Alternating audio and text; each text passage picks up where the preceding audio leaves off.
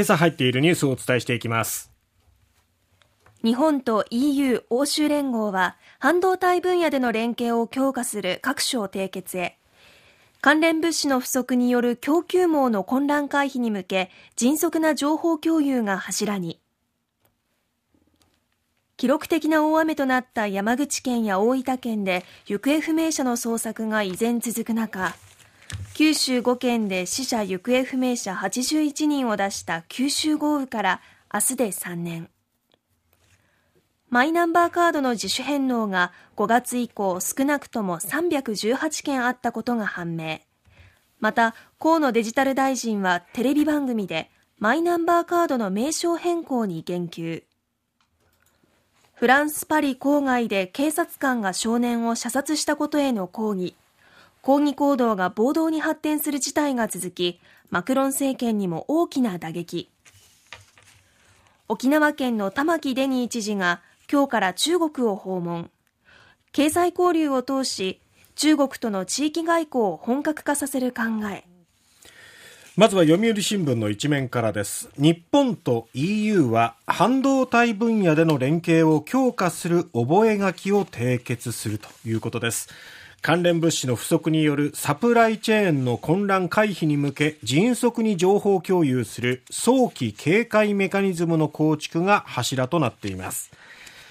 この先端技術の競争っていうのは中国とまあ激しい争いをしていますけれども、はい、その鍵を握る半導体分野でのネットワークを拡大して経済安全保障の強化を図る狙いがあります。もうこの半導体というとパソコンや自動車などまあ様々な製品に使われているもう本当に欠かせないものですけれども、えー、その日本は今国内需要のほとんどを台湾などの海外からの輸入にね、頼っているというところで、いち早く、まあ混乱に陥った時にその半導体を供給できるネットワークを築いているかどうかっていうのが非常に重要になっていて、まあコロナ禍においてはこの半導体工場も生産がストップしてしまって、えー、その間に部品が手に入らないっていうことで、その半導体を使う車もつか作れないっていう状況になって、そしてこの自動車の値段がぐっと上がったりとか、はいしばらく生産ができるまで待っててくださいっていうね、うそんな状況が生まれましたけれども、日本はアメリカとのサプライチェーンのまあ強化っていうのを図っているわけですけども、そこに加えて、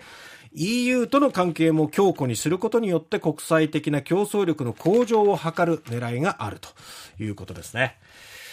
さて、この週末は記録的な大雨となりました九州北部、はい、気象でいう九州北部っていうのは山口県も入るんですけれども、えー、その山口県や大分県では2日、行方が分かっていない2人の捜索が続きました。山口県内では線路の一部が流されるなど交通網にも大きな影響が出ています。山口県の美祢市では浅川沿いの県道が冠水し軽乗用車を運転していた1人が行方不明になっています、えー、山口県警は昨日およそ120人体制で川の下流域を捜索しました。そして大分県由布市湯布院町でも住宅が土砂に流され住民の1人と連絡が取れていません。警察と消防のおよそ90人体制で昨日朝から捜索したんですが現場は大量の土砂が堆積して山口県、大分県、いずれも2日、昨日の夕方の時点でまだ発見には至っていません。はい、そしてその九州では3日にかけて雷を伴った非常に激しい雨が降る恐れがあるとして気象庁は昨日土砂災害や低い土地の浸水、河川の増水、氾濫に警戒を呼びかけました。九州ではこれまでの雨によりすでに土砂災害の危険度が高まっているところがあるとしています、はい、現在福岡県では北九州市八女市豊前市、水巻町、恩賀町、そして築城町に土砂災害警戒情報が発表されております。前線が今日にかけて九州付近に停滞し、前線に向かって暖かく湿った空気が流れ込むため大気の状態が非常に不安定となります。発達した積乱雲が近づく兆しがある場合は、建物の中に移動するなど安全確保が必要となります。今日の午後6時までの24時間の予想雨量は多いところで九州北部、九州南部、それぞれ200ミリということになっています。そしてその後もしばらくまた雨が続く予想が出ていますので、はい、十分注意をしていただきたいと思います。そしてそんな中、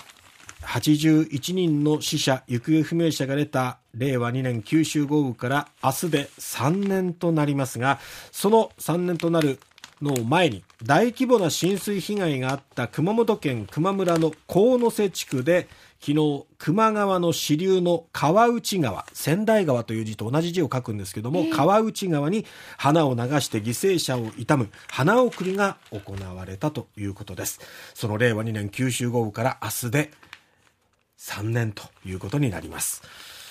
さて、河野デジタル大臣は昨日のテレビ番組でマイナンバー制度とカードの違いが一般的に理解されず世の中で混乱していると指摘して2026年中にも実施するデザイン変更を念頭にマイナンバーカードという名前をやめた方がいいのではないかと述べました。まあ、このところのトラブルが相次ぐっていうこともあって西日本新聞一面ではですねこのマイナンマイナンバーカードの返納が急増している。そんな報道もされています。